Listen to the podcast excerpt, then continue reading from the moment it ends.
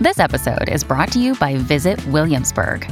In Williamsburg, Virginia, there's never too much of a good thing. Whether you're a foodie, a golfer, a history buff, a shopaholic, an outdoor enthusiast, or a thrill seeker, you'll find what you came for here and more. So ask yourself, what is it you want?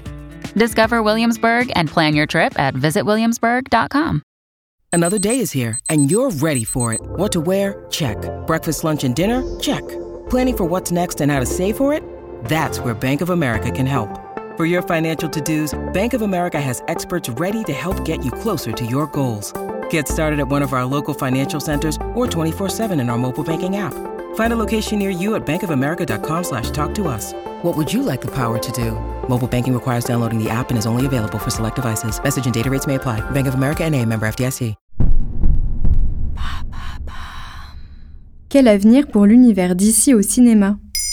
Merci d'avoir posé la question. Dwayne Johnson est Black Adam dans le nouveau film tiré de l'univers DC Comics en salle le 19 octobre 2022. La promesse Un film anti-héroïque porté sur de l'action épique en CGI. L'espoir secret du studio derrière ça, relancer les licences des comics DC au cinéma. Black Adam est-elle la première pierre d'un nouvel univers étendu? Pour le moment, c'est un peu flou et le film devrait notamment servir à prendre la température. Et pourquoi ça? Parce que ce n'est pas la première fois que Warner et DC tentent leur coup. Flashback. Depuis 2008, l'emblématique éditeur de comics Marvel s'est fait une seconde jeunesse en adaptant ses super-héros au cinéma, avec à la clé un succès retentissant.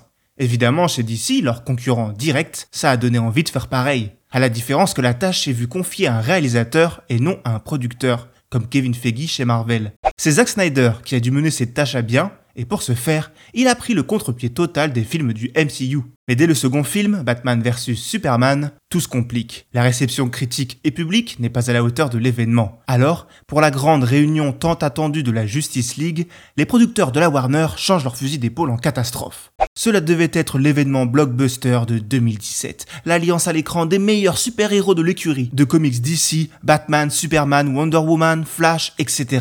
Le résultat est un naufrage artistique, critique et public. Pour tout savoir sur ce désastre aux mille rebondissements, écoutez notre épisode sur la Snyder Cut.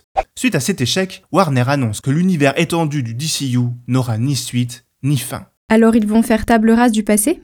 Eh bien, oui et non. Et bonne chance aux adeptes pour expliquer tout ça aux profanes, mais je vais essayer pour vous. On note trois cas de figure. Premier cas, les héros survivants de l'univers étendu de Zack Snyder qui auront le droit à leur suite, comme si de rien n'était. Films qui, même s'ils sont censés se passer dans le même univers, après les événements de Justice League, feront comme si en fait, euh, bah non.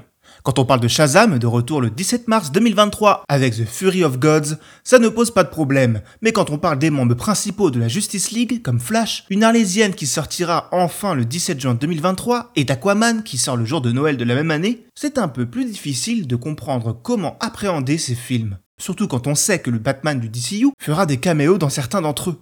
À côté, le studio a lancé d'autres films, plus autorisants, qui n'ont rien à voir avec le DCU.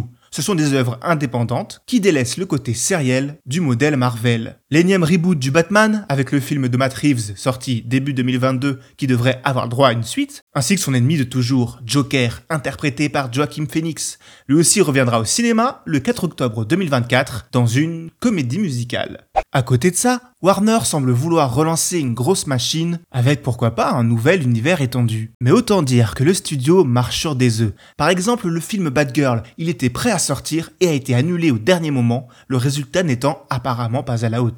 Et à quoi s'attendre avec ce nouveau film? Avec Black Adam, Dwayne Johnson promet une nouvelle ère, une nouvelle époque pour DC au cinéma, qui serait centrée sur la fameuse Justice Society of America, un nouveau groupe de super-héros façon Avengers ou Justice League. Warner est moins direct et souffle le chaud et le froid à ce sujet niveau annonce. Pire que sauver le monde, c'est le destin de l'écurie DC qui semble peser sur les épaules de Black Adam. Maintenant, vous savez, un épisode écrit et réalisé par Jonathan Oppard. Ce podcast est disponible sur toutes les plateformes audio.